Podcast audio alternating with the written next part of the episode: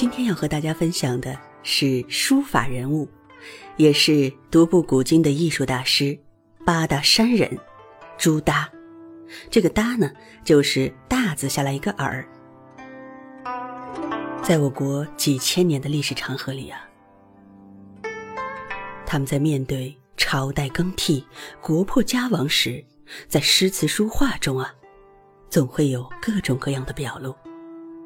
而朱耷，便是晚明时期一位经历家国大变、对江山易主始终心怀芥蒂的书画文人。他曾经将自己的悲愤与不满尽数宣泄在画作之中，把他独特的艺术倔强展现给了后世后代。他还有一个响当当的名号——八大山人。八大这一名号是朱耷从自己的姓名中提取出来的，把朱分解为牛和八，把耷分解为大和耳，去掉牛耳。就有了八大。在古代，执牛耳意味着权高位重。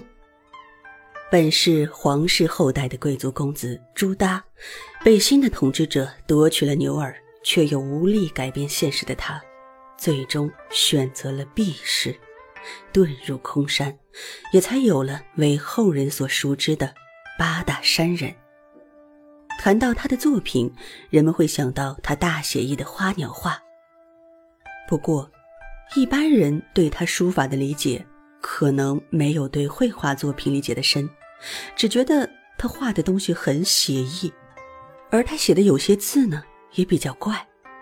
八大可以说是开创了一种前所未有的风格，比如他经常会画瞪着眼睛的鱼、鸭、鸟等动物。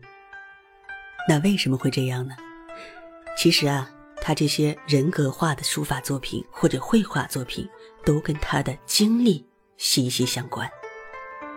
当时啊，朱耷作为皇室宗亲，按照明朝惯例，他是可以不参加科举考试便能够平步青云的。但是他还是去参加了，并且一举就成为了秀才。本来以为啊，他这个有钱有权。有才的华丽人设可以让他直接走上人生巅峰，可惜好景不长，厄运突如其来。一六四四年，清兵入关，李自成攻陷北京，崇祯皇帝命后宫嫔妃都自杀了，然后呢，又亲手砍杀了自己的两位女儿，他自己呢，也自缢而亡，明朝随之灭亡。而当时的朱耷。只有十九岁，一夜之间，他便从皇家贵族沦落为亡命之徒。不久之后啊，他的父亲也去世了。此时，他的内心极度的忧郁悲愤，他便假装聋哑，隐姓埋名，遁迹空门，潜居山野，以保存自己。之后啊，他便做了很多的作品。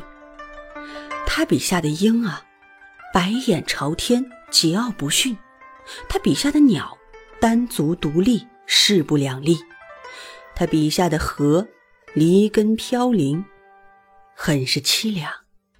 就连孔雀，在他的笔下也变得皮塌毛落，丑陋不堪，只剩下三根花翎。这其实啊，是在暗中讥讽三眼花翎的。清朝权贵们，而他所画的虫鱼鸟兽也多是以白眼示人。他的水墨干浓相宜，山水深入浅出，远近高低各不同。他在画中主宰着万物，但是依然能够感受得到生命的基调跃然纸上，而生活之悲怆宣泄自如，半生写照啊。可以说，尽于书画中所见。